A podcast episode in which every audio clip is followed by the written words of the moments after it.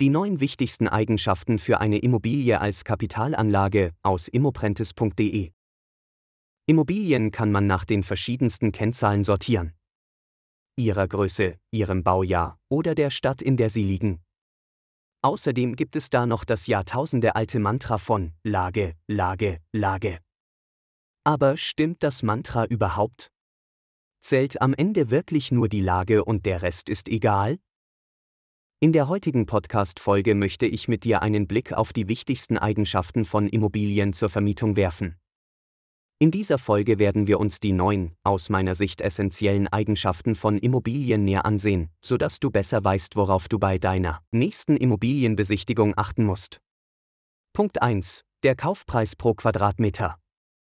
Das erste, worauf ich bei einer Immobilie schaue, ist der Kaufpreis pro Quadratmeter Wohnfläche. Dieser Wert ist insbesondere dann unglaublich wertvoll, wenn du dich schon ein bisschen in deinem Suchgebiet auskennst und du dir schon einige Immobilieninserate angesehen hast. So siehst du mit dieser Kennzahl zum Beispiel schnell, ob ein Angebot günstig oder schlicht viel zu teuer ist, als dass es sich als Investment auch nur ansatzweise lohnen könnte. Der Kaufpreis pro Quadratmeter Wohnfläche ist dabei genau das, was der Name suggeriert. Es ist die Menge an Euros, die du pro Quadratmeter an Wohnfläche für eine Wohnung bezahlen musst. Er ist daher insbesondere hilfreich, weil du damit Wohnungen unterschiedlicher Größe sinnvoll miteinander vergleichen kannst. Ein 30 Quadratmeter Apartment, das 200.000 Euro kostet, ist zum Beispiel nicht unbedingt rentabler als eine 70 Quadratmeter große Wohnung für 350.000 Euro.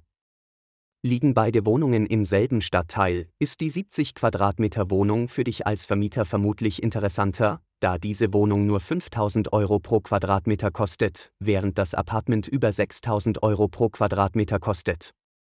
Du musst die große Wohnung, auf den Quadratmeter gerechnet, also teurer vermieten, um dieselbe Rendite zu erhalten.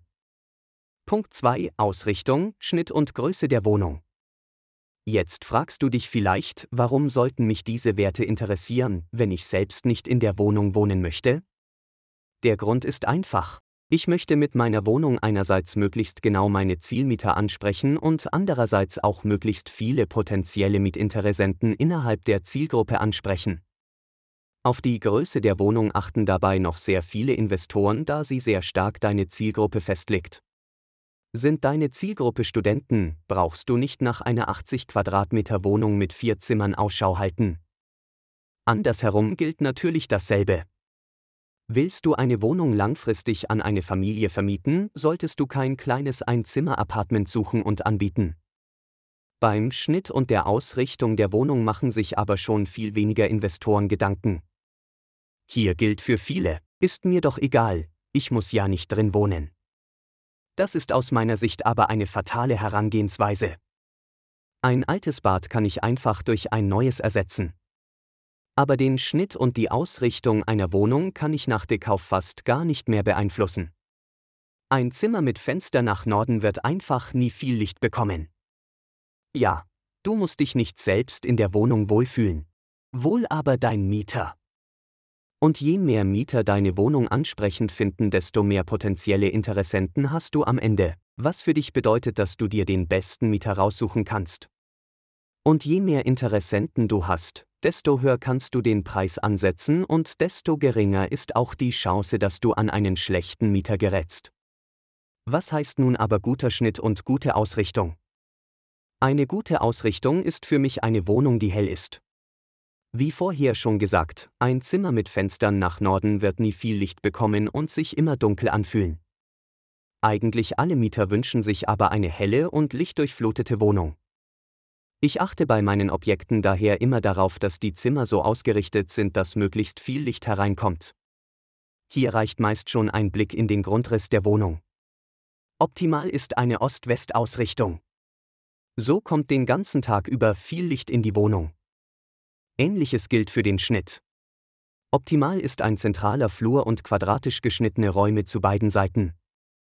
Gehen alle Räume in die gleiche Richtung, fühlt man sich im Flur wie in einem Schlauch. Dein Mieter hat nur einen sehr beschränkten Blick nach draußen und kann die Wohnung auch noch schlecht lüften. Auch wenn du die Wohnung von innen vielleicht gleich schön renoviert hast wie eine andere Wohnung, so wird jeder Mieter die hellere Ost-West-Wohnung deiner Nordfassade vorziehen. Punkt 3. Die Makrolage der Wohnung. Die Makrolage beschreibt die großflächige Umgebung deiner Wohnung. In welcher Stadt befindet sich die Wohnung und wie sieht die Zukunft dieser Stadt aus? Wie ist der Stadtteil, in dem das Objekt liegt?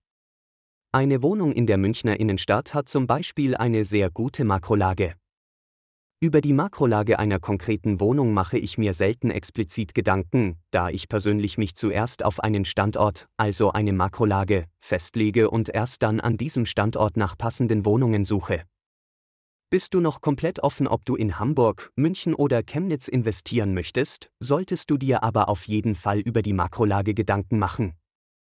Punkt 4. Die Mikrolage der Wohnung. Das Pendant zur Makrolage ist die Mikrolage einer Wohnung.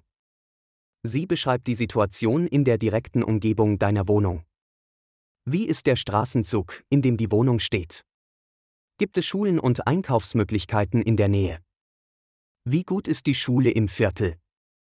Gibt es schöne Parks in der Nähe oder liegt die Wohnung an einer Hauptverkehrsstraße?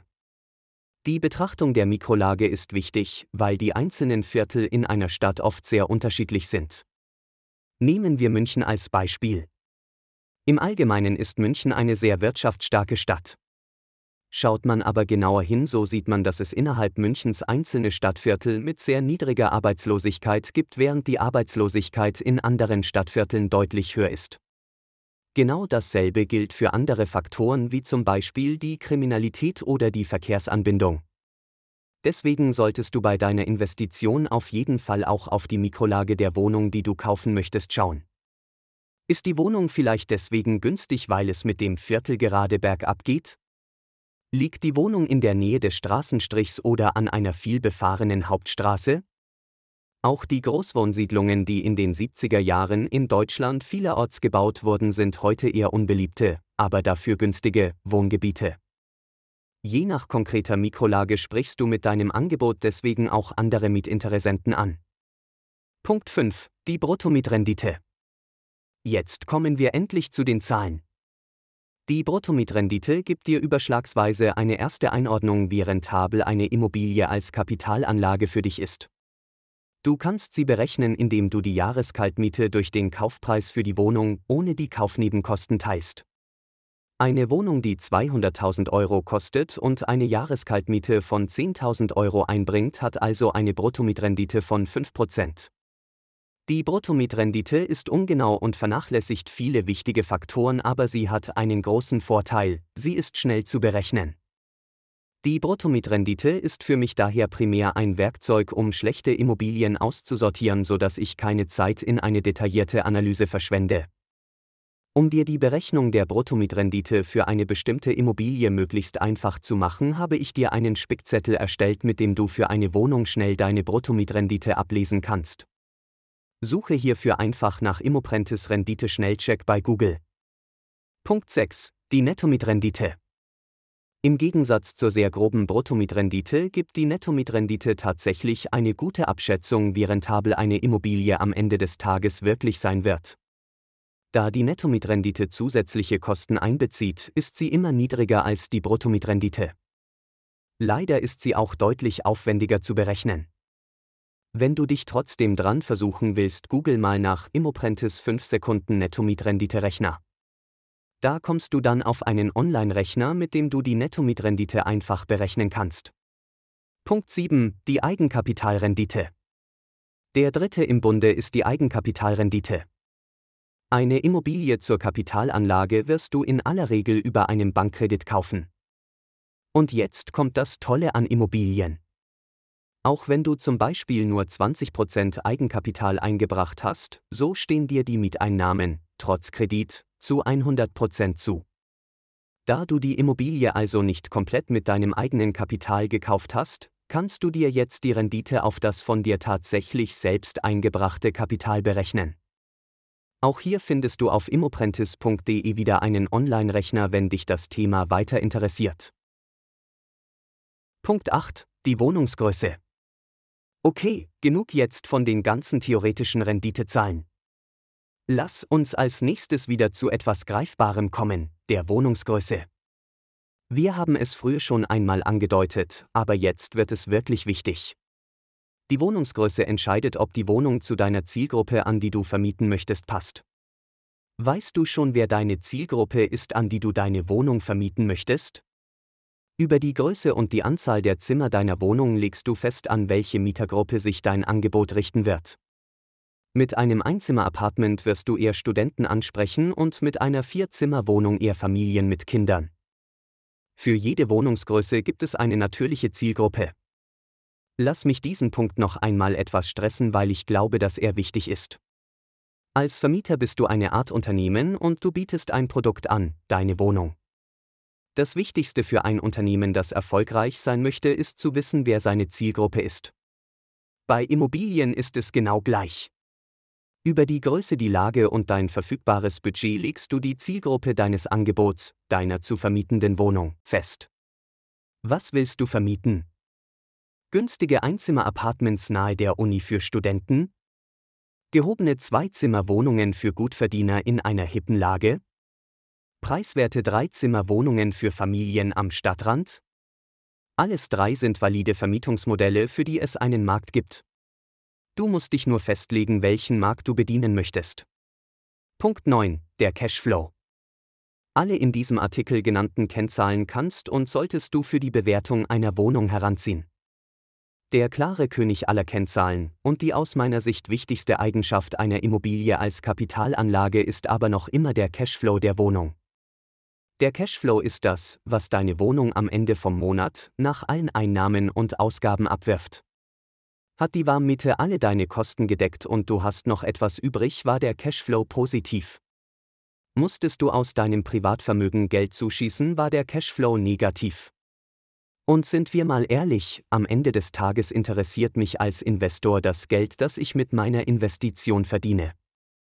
Alle Größen sind wichtig, um eine gute Immobilie zu finden und sie an die richtige Zielgruppe zu vermieten.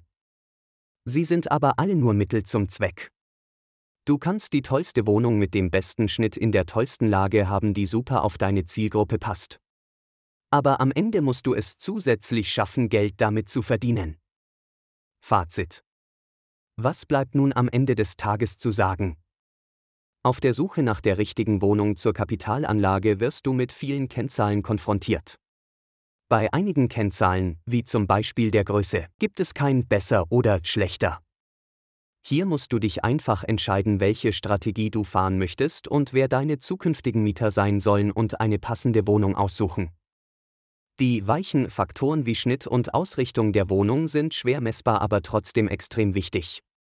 Achte bewusst auch auf diese Faktoren, um eine Wohnung zu kaufen, die du gut vermieten kannst. Willst du mehr über Immobilien lernen?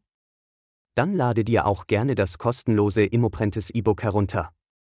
Gib hierzu einfach Immoprentes E-Book bei Google ein und dann findest du es unter den ersten Treffern. Bleibt mir jetzt nur noch Danke fürs Zuhören zu sagen. Ich hoffe, auch diese Podcast-Folge war interessant und hilfreich für dich und du schaltest auch beim nächsten Mal wieder ein. Beste Grüße. Oliver von immoprentis.de